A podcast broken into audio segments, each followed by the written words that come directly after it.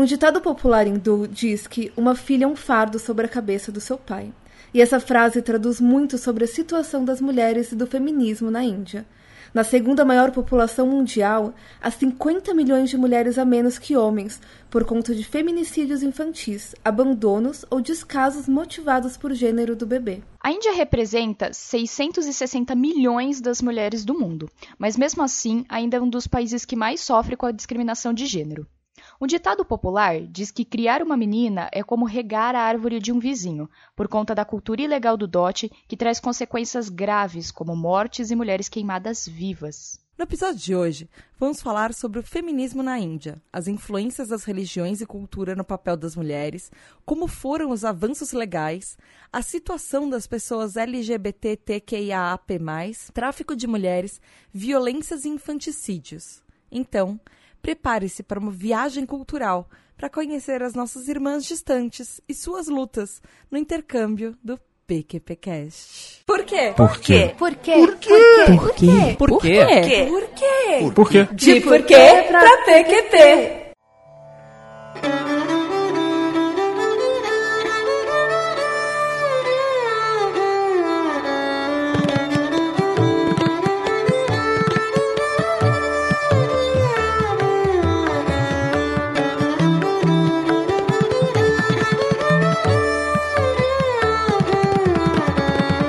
Fala galerinha PQPcasteira! Começando mais um De Porquê pra PQP, o podcast de ativismo e sociedade que explica os plot twists da vida real. Eu sou a Tata Finoto. Eu sou Lívia Baúdo. Eu sou a Natália Matos. E é isso aí, meu ouvinte. Hoje, mais uma semana. E eu já vou avisar, a semana vai ser tensa. Esse episódio vai ter duas partes, porque ele vai ser um episódio longo. E ele pode ter gatilhos, porque nós vamos falar de feminismo, mas nós vamos falar de coisas muito, muito intensas, muito perigosas. E Polêmicas. muito. Extremamente polêmicas. Na, sobre o que a gente vai falar hoje, Natália? Sua pauta! Estamos sentindo falta de pautas da Natália. E da Natália, a gente não tá conseguindo agenda pra gravar todo mundo junto.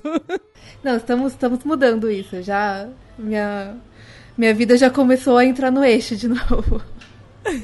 Nós vamos falar sobre feminismo na Índia. Era pra ser muito mais empolgante do que acabou sendo.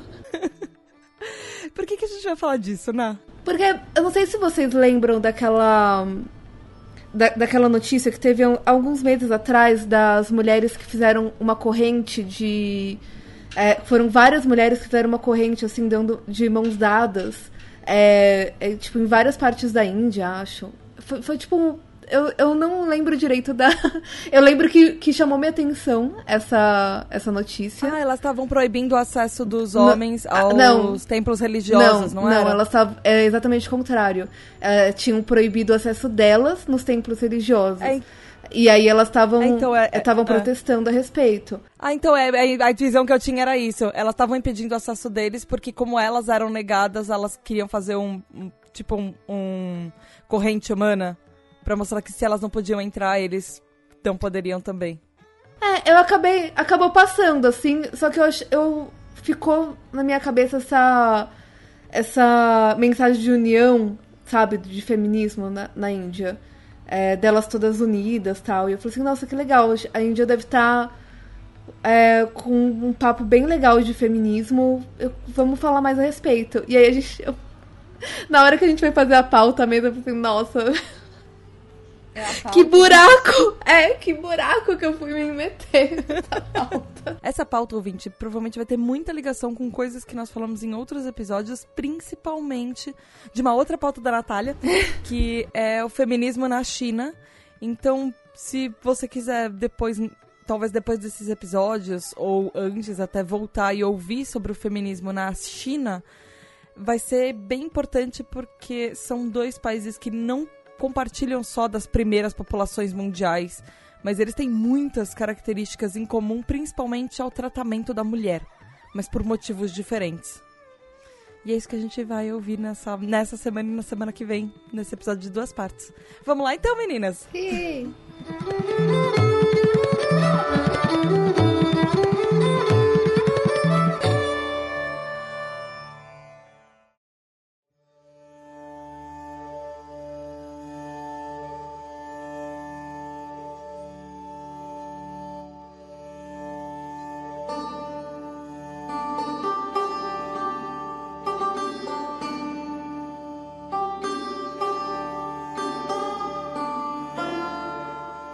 Queria começar esse episódio fazendo um contexto, um contexto muito, muito rápido, que é um contexto populacional. A gente já falou um pouquinho disso na introdução, mas vamos pensar assim.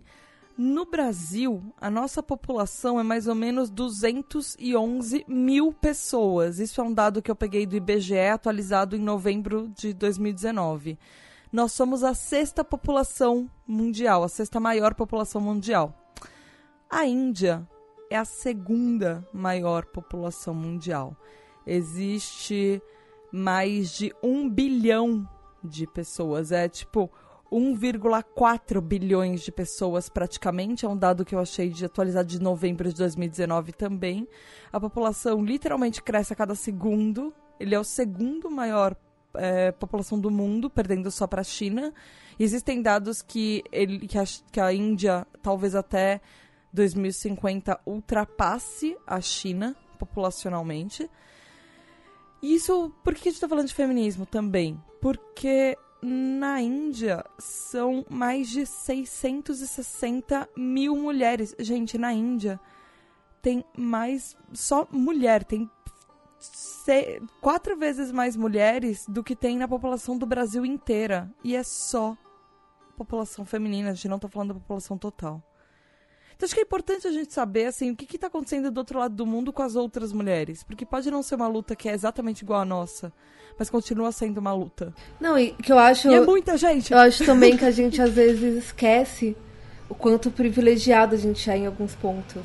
Né? E o quanto é, perigoso pode ser quando a gente esquece que nossos direitos são conquistados. Eles, ninguém dá pra gente esses direitos. A gente tem que lutar por eles. Uhum. É verdade. E quando a gente fala em países do Oriente, não só a Índia, eu acho que no Oriente em geral, se a gente pegar contexto histórico, social e cultural, é isso, bem isso que a Ana falou, a gente não imagina quão privilegiadas nós somos.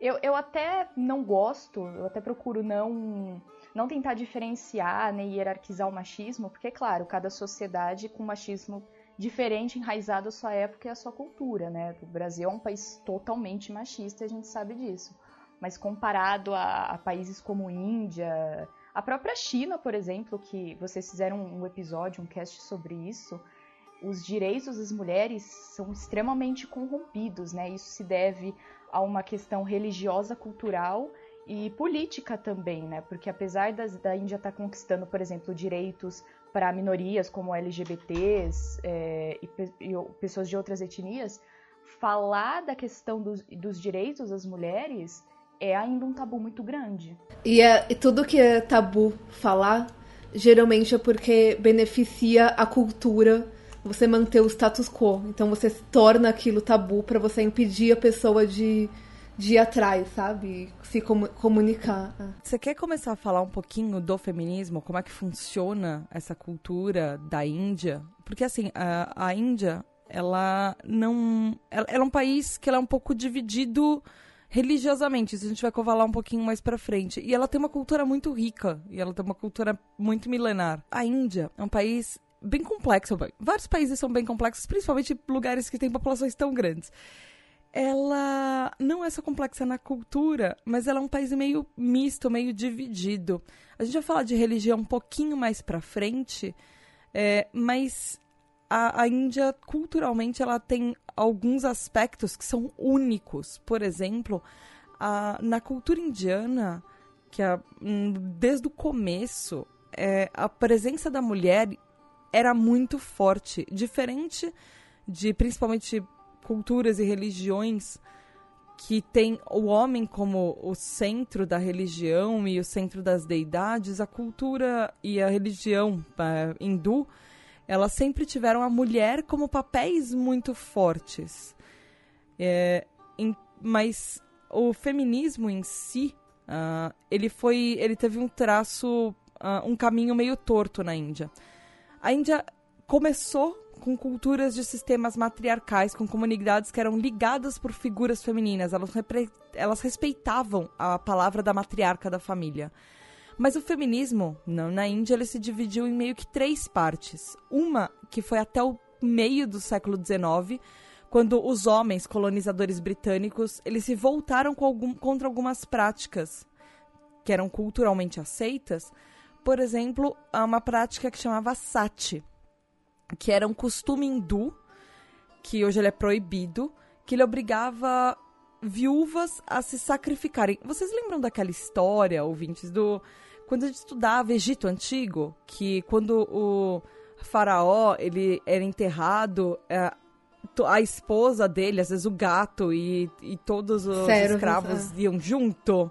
É, na Índia, esse costume do sati significava que ele, eles têm um costume de queimar os, os mortos e a viúva ela deveria se sacrificar na pira funerária do falecido marido, no velório. Então, tipo, ela, esse costume meio que obrigava, falava que, sei lá, acho que meio que provar um amor, provar fidelidade, eu não sei o que isso, o que para eles isso representava. Mas na morte do marido, a mulher deveria se jogar na fogueira do, do na pira funerária do ex-marido, do falecido. E nesse meio do século XIX, uma das primeiras lutas dos colonizadores eh, britânicos foi que acabasse essa prática.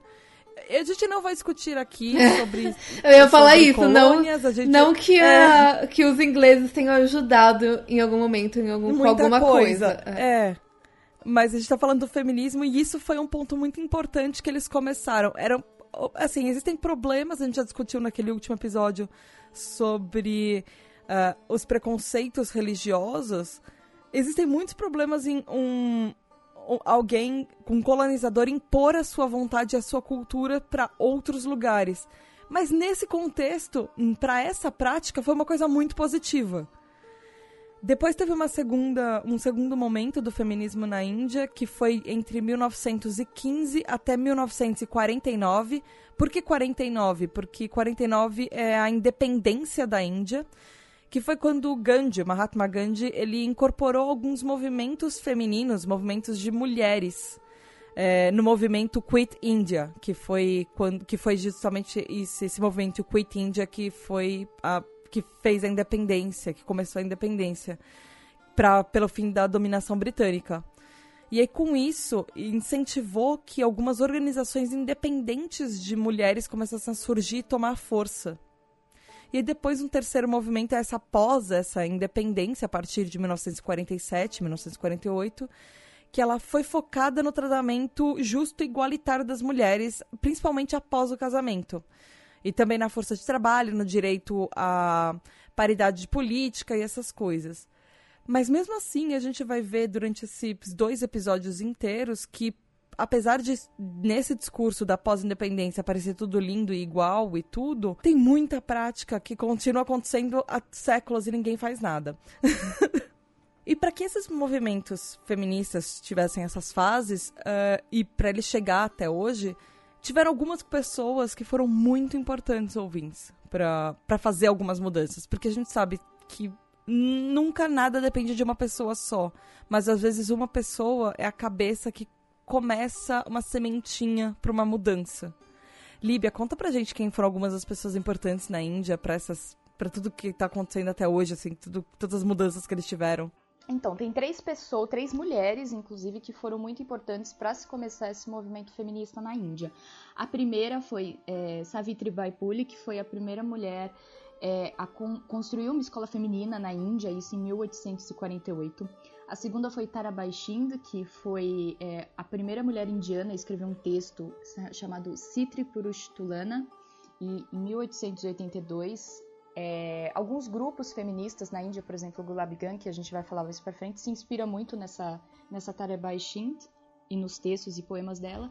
E tem a Pandita Ramambai, que foi uma mulher que criticou o patriarcado e o sistema de castas dentro do hinduísmo, né, até se converter ao cristianismo em 1880. Houve também alguns esforços de alguns reformadores bengalis, reformadores e reformadoras, né, como, por exemplo, é, abolir o costume do casamento infantil, abolir é, o, o, costume de desfigurar as, as viúvas porque achavam que era culpa delas o marido ter morrido de alguma determinada causa é, a introdução do casamento de viúvas hindus dentro de uma casta alta, promoveram demais a educação das mulheres, obtenção de direitos legais para que elas possuíssem as suas próprias é, propriedades e exigiram também que uma lei reconheça o status de uma mulher concedendo alguns direitos básicos, por exemplo, a questão da, a questão da adoção e a, casa, e a questão do divórcio também. É, uma coisa interessante da Índia, que foi bem única, é que ela, elas, as mulheres lá, elas não passaram pelos movimentos sufragistas que nós no Brasil, na Inglaterra, nos Estados Unidos e vários outros países do mundo passaram porque desde o começo, quando a Índia teve a independência da Inglaterra, na Constituição da Índia, o Dr. B.R. Ambedkar ele já previa o direito ao voto das mulheres. Então, assim, a mulher já começou com a Índia é, independente como um cidadão que tem, é, teoricamente, os mesmos direitos, pelo menos os mesmos direitos a voto dos homens. Então, por isso que na Índia elas não passaram por esses, esse movimento sufragista. Mas é, talvez coubesse um outro episódio, uma análise quanto isso talvez pode ter feito com que a força feminina para luta de direitos não tenha demorado um pouco mais para acontecer porque nós acabamos de ver que o, a maioria das pessoas que foram responsáveis pelas três fases do movimento feminista, a maioria delas foram homens. Tirando essas pessoas, por exemplo, essas mulheres que a Líbia falou, os homens têm um papel muito importante no movimento feminista por luta de direito das mulheres na Índia. As mulheres não têm muita voz para lutar pelas suas próprias causas ou não tinham e estão começando a ter agora. Isso tem um pouco a ver também com a hierarquia, as hierarquias familiares e como a, a estrutura cultural da Índia é feita, né, Natália? Como é, que, como é que é isso tudo, né? Eu acho que é mais fácil explicar como que é a vida da mulher na Índia contando uma historinha. Mas antes disso eu quero fazer um prelúdio, que é a Índia é um território quase tão grande quanto é, não é tão grande quanto o Brasil, mas é gigantesco, né? É, e ele é formado de um zilhão de culturas, religiões e povos diferentes, de línguas diferentes, de é, que cultuam deuses diferentes. Tem, tem, é, são milhões de deuses na Índia. Basicamente, cada família tem a sua interpretação de, de um deus diferente. É, então, tudo que a gente fala aqui, ele tem que ser levado nesse contexto de que não é não é tudo, não é, não é para todo mundo, não se aplica para todas as situações, né? Cada pessoa na Índia meio que, que vive uma realidade um pouquinho diferente, um pouquinho melhor, um pouquinho pior, é, ou simplesmente só diferente, né? Não melhor ou pior. É, e eu queria muito evitar a, aquele, aqueles comentários do tipo. É, que nem faz com, com um homem, do tipo, ah, é, mulheres morrem, ah, mas não é todo homem que, que bate em mulher.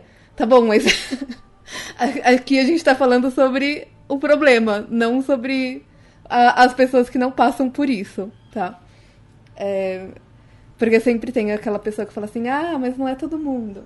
Então, a gente sabe que não é todo mundo, mas são milhões de mulheres. É. É, é isso que eu ia falar. Na Índia nós não estamos falando de um, nós é. estamos falando de milhares. Então. E, e é, um, é um problema seríssimo. Então, vamos lá. O que que acontece? é basicamente a mesma coisa da, da China, só que pior. Então, o que que acontece?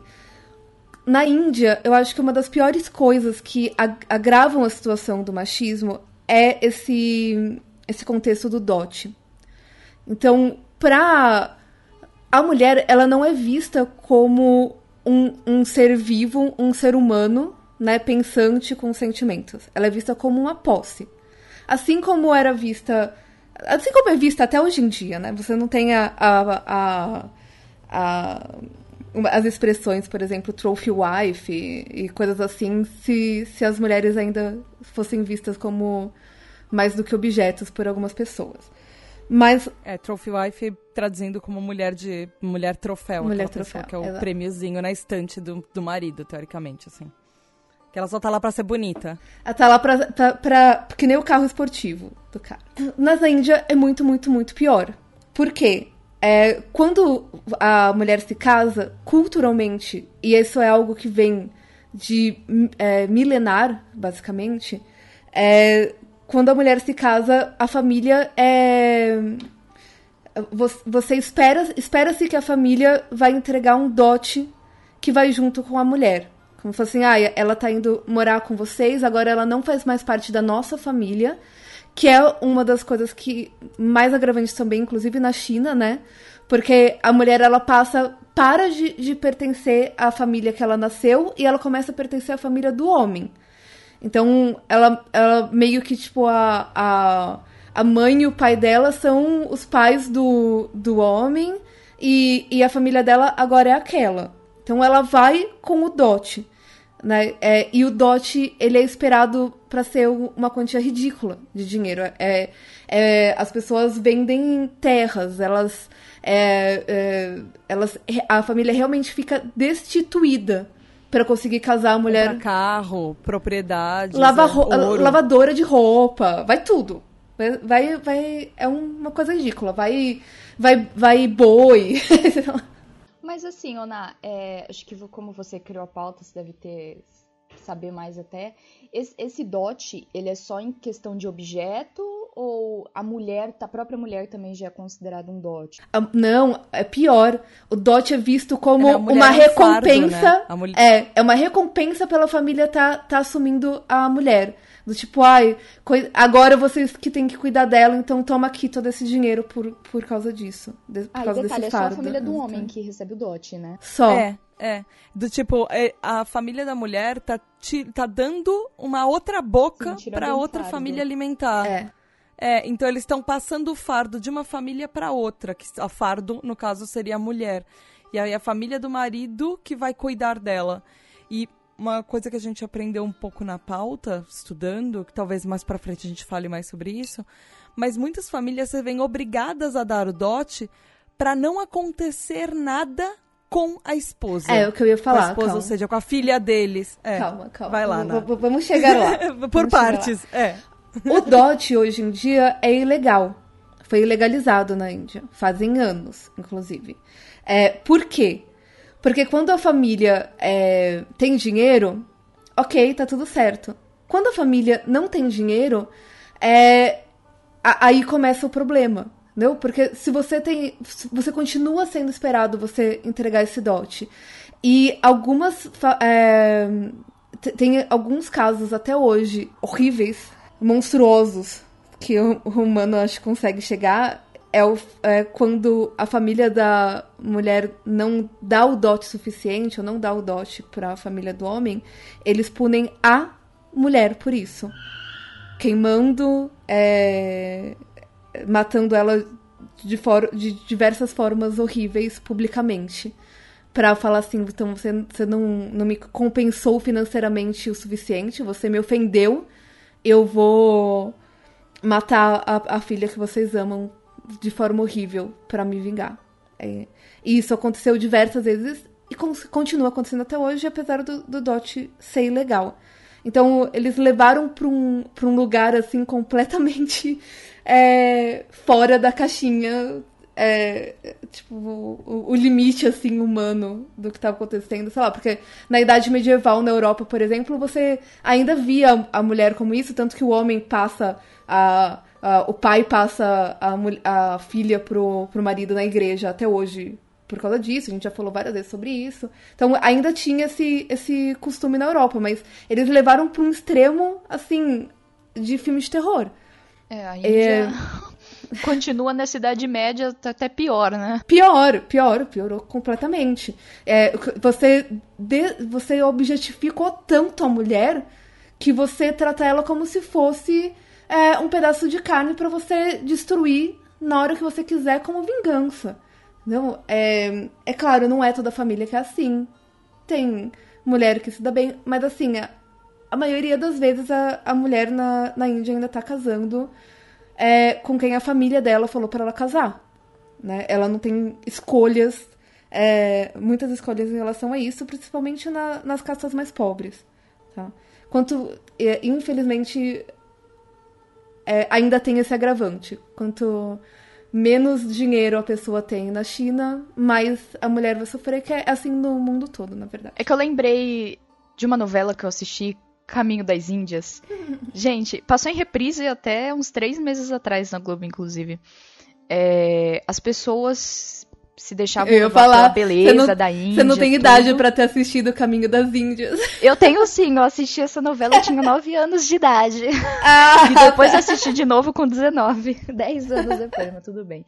Mas, mas é incrível, Nossa, porque gente, eu- assim. eu, pensando que eu já tava. Na, já, já tava É, eu já era adulta quando passou.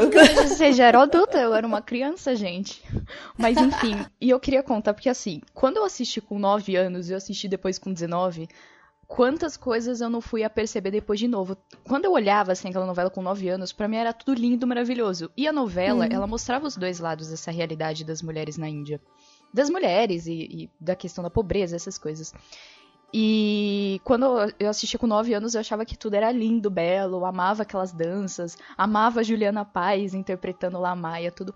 E depois, quando eu fui assistir de novo com 19, que começou a cair a minha ficha sobre casamento infantil que a novela abordava, a quest- como os pobres são tratados na Índia, essa questão de castas, que é terrível para esse país, né?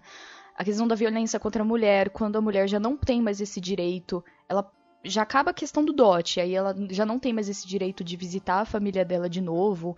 É, quando a mulher tem um filho homem, quando a mulher tem um uma filha mulher, como que é o tratamento delas, que é uma coisa terrível, absurda. E a novela ela retratou isso, claro, sobre um ponto de vista indiano, tratando com uma naturalidade extrema. E quando eu fui assistir de novo, eu falei, meu Deus, que, que coisa chocante que naquela época eu nem imaginava o peso disso, né? Como na época eu achava tudo lindo, maravilhoso.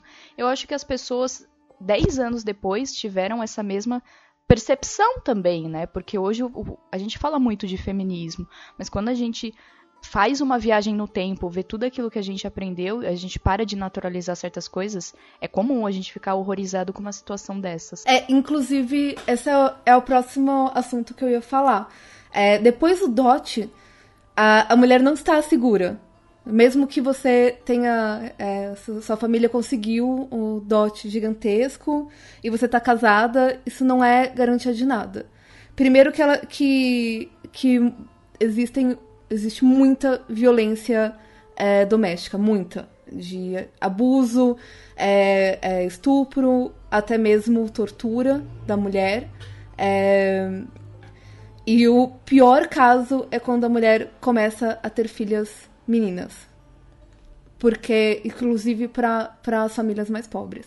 Porque isso, você ter uma filha mulher quer dizer que mais pra frente você vai ter que destituir a sua família para conseguir é, passar essa filha pra frente. Entendeu? E, e a, a maioria das famílias decide fazer algo a respeito. Que é quando você começa o feminicídio. Que é a mesma coisa que acontece na China. Só que na China, eles é, matam as meninas na, no, no ventre da mulher ou, ou quando a- o bebê acabou de nascer para evitar é, serem mutados na regra de, de só um filho e para conseguir tentar ter o filho homem depois. Na Índia é para evitar o dote. Então, é, eles não têm problemas de ter vários filhos, mas quanto mais meninas eles tiverem, pior a situação deles no futuro. É, inclusive, tem um dos documentários que a gente separou, onde a mulher fala com toda a naturalidade do mundo de todos os bebês mulheres que ela, que ela matou depois que, ela, que nasceram. E é estranho porque nesse documentário ela fala, inclusive, rindo. É, Como se fosse a coisa mais natural do mundo. É, foi esse foi bem perturbado. Mas é, ela fala, ela matou mais de sete bebês. Acho que foi a pior ela parte ma- da, acho, do documentário que eu vi.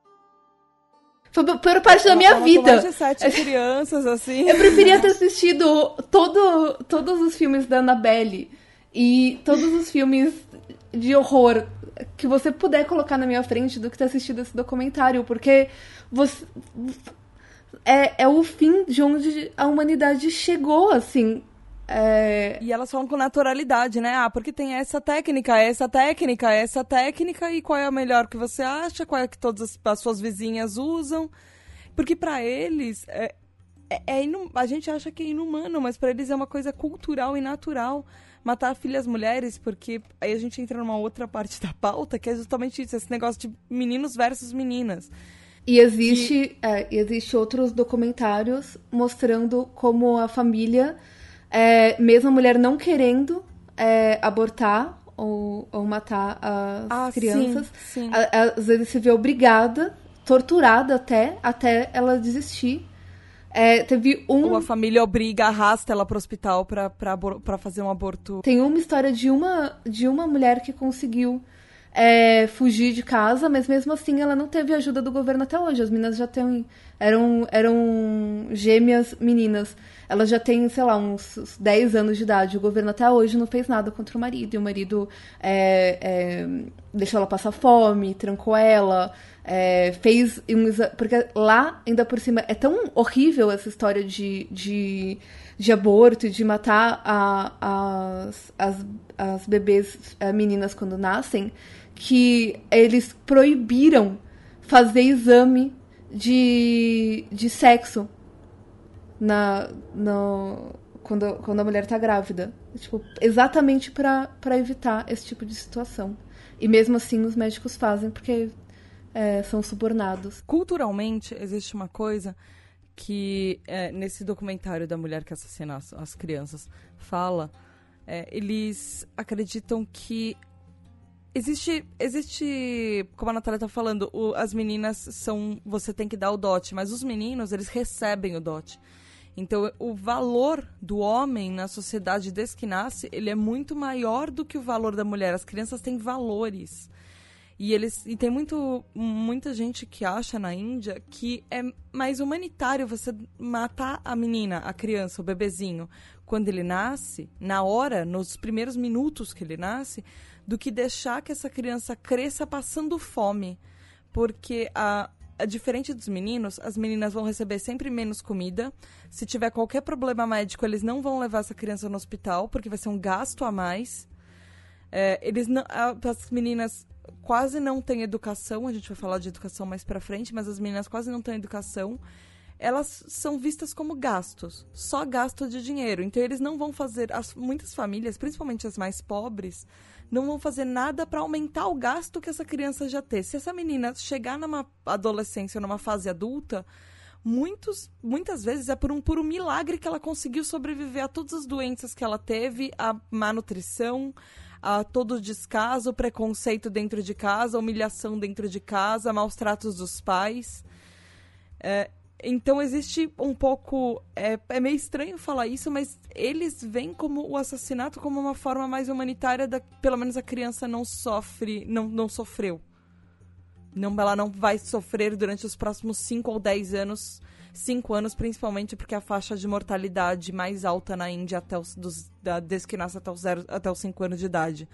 Mas ah, muita gente acha que eliminando o problema desde a raiz você não arrasta um problema que vai acabar morrendo depois, sofrendo. Só que é muito cruel pensar nisso e tentar justificar.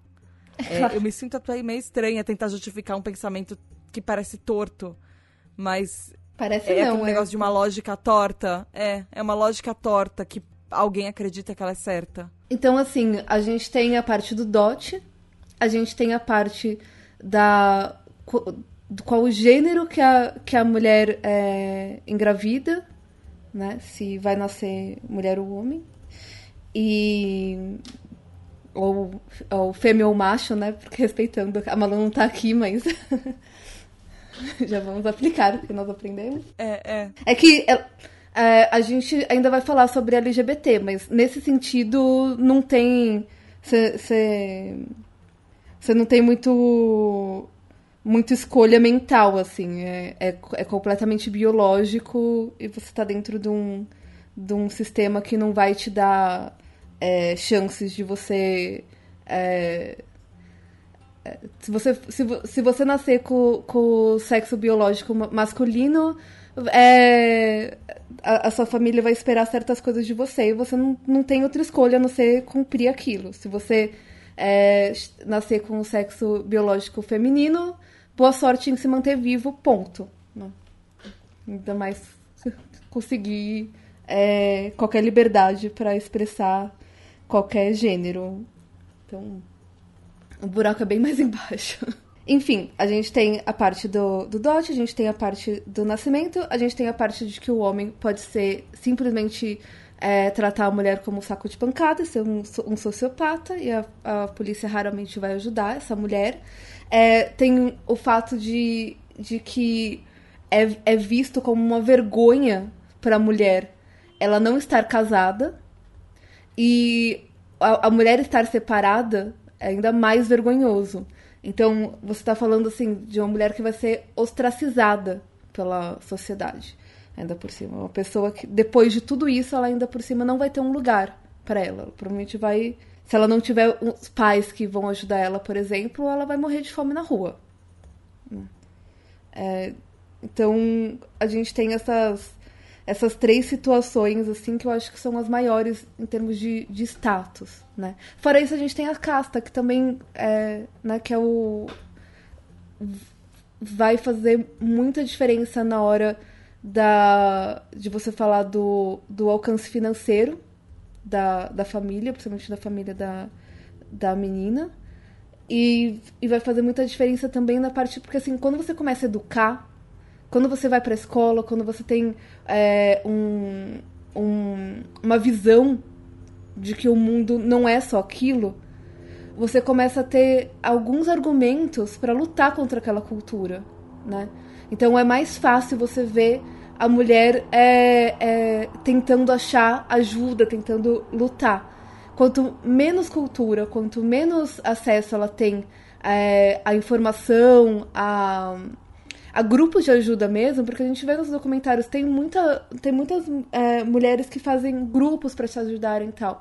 Mas se, se, eles não têm acesso a isso, é, é, é, muito fácil você imaginar que aquela pessoa, ela provavelmente não, não nem vai pensar né, em sair daquele ciclo. Ela nem vai pensar em, em lutar por alguma coisa, porque você não.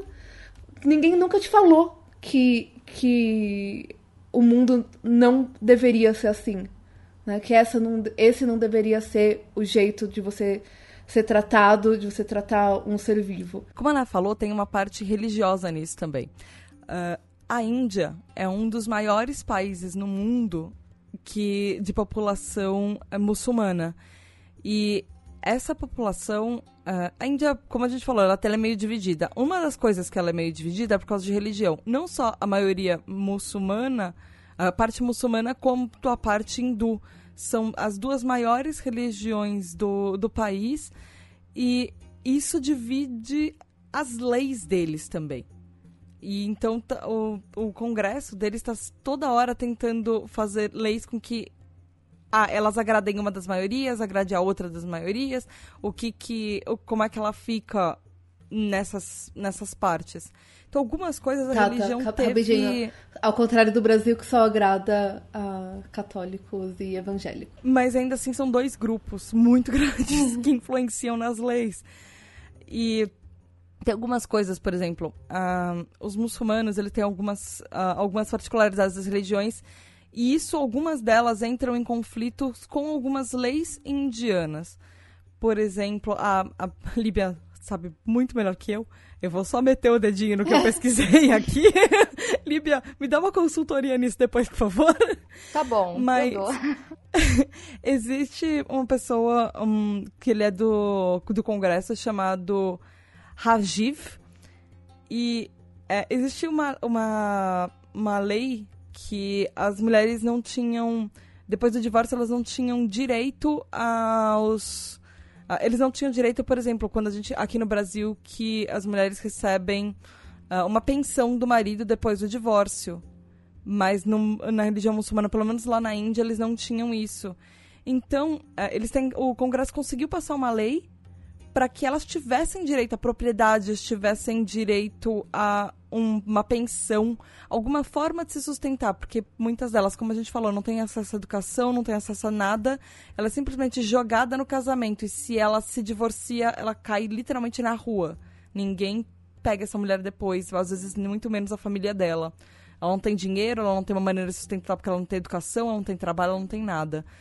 Só que aí esse Ravi, é, Rajiv, esse, esse, essa pessoa da Suprema Corte, na verdade, ele tentou agradar a, o eleitorado dele, que era muçulmano, e ele fez com que. E ele, tudo bem, ele falou: ah, tudo bem, vocês querem que passe essa lei.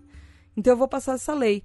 Mas ele falou que, ela só, que as mulheres só, têm, só teriam direito a essa pensão por 90 dias depois do divórcio. Depois disso, sorte sua. Boa sorte. Você tá na rua. Ah, claro, então... porque 90 dias é, é o suficiente para você recuperar uma vida sem educação e sem é, alguém te ensinar inteligência né? financeira nem nada. É. É, existem alguns, vários casos e uma das coisas do feminismo na Índia é que ele, as pessoas acusam que ele é um, feminismo muito voltado para as castas mais altas e para as mulheres mais abastadas, porque ele não pensa principalmente nas diferenças religiosas e nas diferenças por mulheres mais pobres. E esse é um dos motivos também.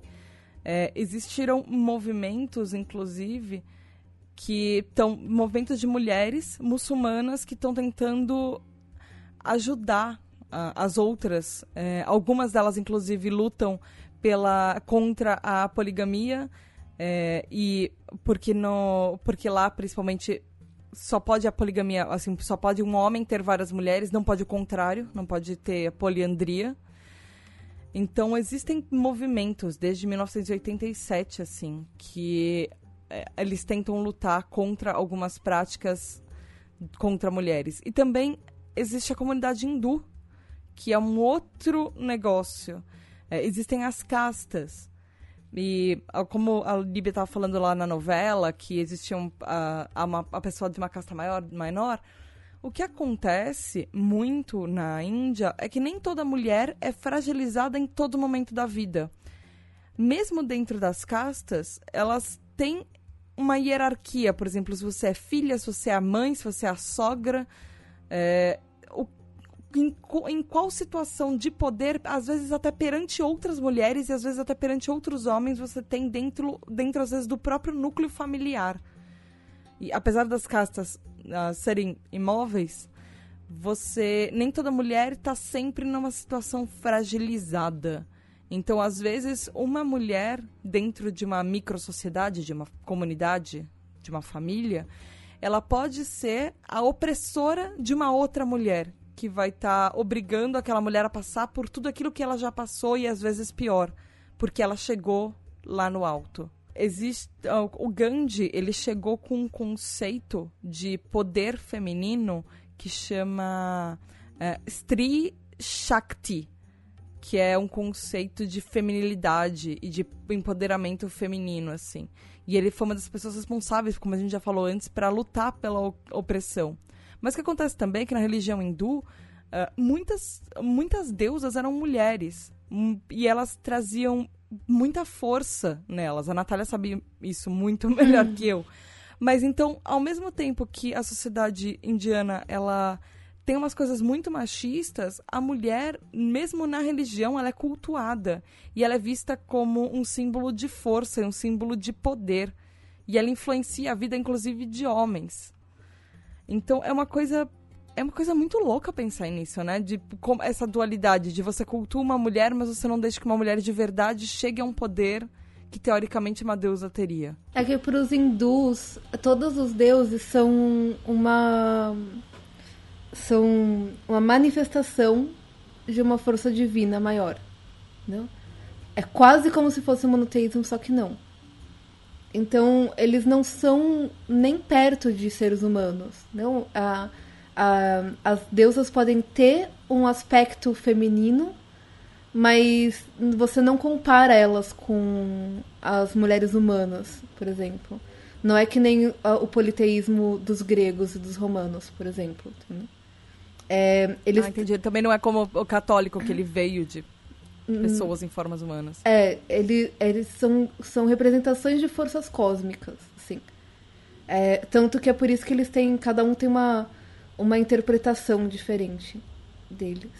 É, existir, por exemplo, calha destruidora não significa que você vai olhar para uma mulher humana com esse mesmo é, respeito. Existe uma coisa, por exemplo, nessas nessas lutas de feminismo e religião no aspecto hindu, por exemplo, uh, em 1991, a, a alta corte de Kerala, na Índia, ela restringiu o acesso das mulheres a qualquer tipo de templo religioso entre as idades de 10 e 50 anos. Ou seja, se você tinha entre 10 anos e 50 anos de idade, você não podia e você fosse uma mulher, você não podia pisar o dedinho em qualquer templo é, religioso com a desculpa de que é porque a mulher menstrua. E a gente já sabe, vários outros programas que a gente já falou isso, menstruação é visto como impuro, então impuro você tá. você vai ser um sacrilégio num templo religioso, enfim. E aí, em, agora, foi pouquíssimo tempo atrás, em 28 de setembro de mil, 2018, a Suprema Corte Indiana tirou esse banimento. Falou que não, que toda mulher tem permissão para entrar em tudo quanto é lugar. E que é discriminação. Isso provavelmente foi a partir daqueles movimentos que a Natália estava falando no começo do episódio, das mulheres barrarem a entrada, fazendo esse, aquela cortina. É, porque você, assim, a, a corte falou que é inconstitucional você discriminar o acesso de mulheres a qualquer lugar, principalmente religioso. Então existem ainda essas coisas na Índia, do tipo, você barra o acesso de uma mulher de qualquer faixa etária só pelo fato de que talvez um dia ela possa estar menstruada. Resumindo, e... todos os dias, né? Eles devem imaginar. É. Nossa, que imagina, para eles as mulheres menstruam 365 dias no ano, né? Porque não puder pisar num templo em nenhum Mas dia. Mas sabe qual é pior? Quando falam que a hum. mulher pode segurar a menstruação quando segura o xixi. Nossa, eu nunca vi isso. Sim. Acredite. Isso pra mim tá no nível de terra plana. pior, acho que é pior. Não, e você falar. É, tudo bem que é, é, muitas religiões ainda veem a. ou sempre vão ver, né? A menstruação como algo impuro. Mas você tá falando assim, porque você tem um processo natural do seu corpo, você não pode entrar aqui. Tá bom, tipo, o homem tem dor de barriga, ele pode entrar. e o que, e o que também é, é. Fica uma questão, por exemplo, homens trans, que também menstruam é um homem trans, ele pode continuar entrando no templo menstruado? Não, mas aí só é. pelo fato de ser trans não entra, né, eu acho. Então, eu não sei, porque eles restringiram mulheres, entendeu? Então, trans também. pelo fato de ser trans. Então, mas aí ele é, mas aí ele é um homem. Então, mas eles não vêm dessa é, forma. É, então, aí, tá falando, é, aí depende, depende do quão esclarecida a pessoa dentro daquele templo vai ser, entendeu? Se ela é. vai reconhecer que o, o a, o corpo biológico é, é algo que, tipo, da, da, escolha da pessoa ou não, sabe? Hum, a identidade de gênero dela. Eu acho que é. Talvez, tipo, eu, eu não vejo a Índia como, como um lugar que, que tenha muitas das pessoas esclarecidas, assim.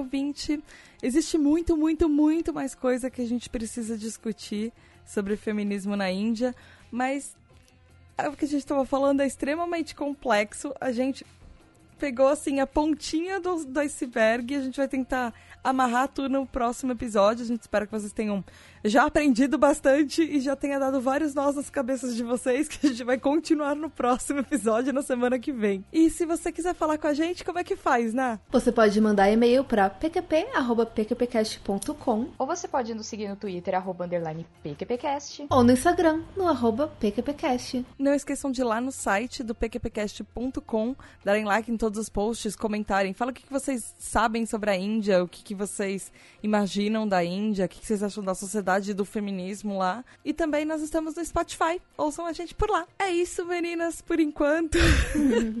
Quem vocês vão mandar pro PQP hoje? Talvez pessoas que vão escutar esse cast e vão concordar com as atitudes da maioria dos homens da Índia, ok? Vai pra PQP.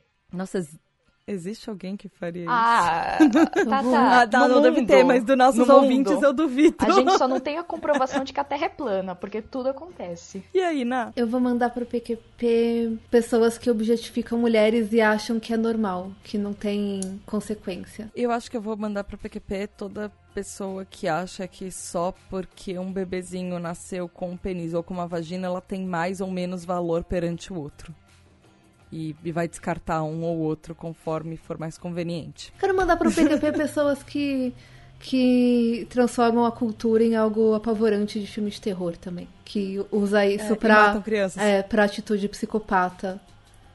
É, essas pessoas podem. Nossa, não vai nem pra PQP, já vai pro inferno de uma vez. É de fato. Essa daí isso. já, tá- essa daí já tá no décimo círculo. Já Nossa, tem um eu acho, lugarzinho eu acho que até que a gente pode encerrar esse episódio com algum, com algum ditado, né? Pra deixar aí de reflexão pros ouvintes. Alguns ditados bonitos, indianos, né? Inspiradores. Nossa, tem Tem vários. vários, então. Vamos terminar com um aqui. Cada um termina com um aqui pra deixar o ouvinte reflect... refle- reflectivo? Reflexível? Ouvintezinho flexível. Há um ditado muito popular na Índia que diz assim: Filhas são propriedades de outras pessoas. Deixar que uma filha nasça aqui? Não, que nasça em outro lugar. Aqui só se nascem meninos. Nossa. Outro ditado diz: Mães têm o poder de dar a vida e tirar a vida. E tem um outro que fala: pra que criar uma filha só pra dar mais trabalho? E quando uma menina nasce na Índia, é comum as pessoas falarem: chegou um ladrão. Que é o mais bizarro de todos. É, que no sentido de como a família vai ter que pagar o dote, ela vai roubar alguma coisa da família quando ela for embora depois. É isso, ouvinte, com, com ditados muito positivos, encerramos esse episódio por hoje. Até semana que vem. Uma ótima semana pra vocês, de verdade, mulheres. Lutem, porque a gente tem muito, papel, muito caminho pela frente ainda nesse mundo inteiro. Sejam agradecidas pela, pelos privilégios que a gente tem. É, e mesmo assim a gente não tem tantos privilégios assim. Nossa, mas é, que- é que em comparação a gente tá bem. Com elas, é. Agradeço só pelo fato de não terem nascido na Índia. É, é isso. Beijo da Tata e até segunda-feira que vem com a segunda parte desse episódio. Tchau.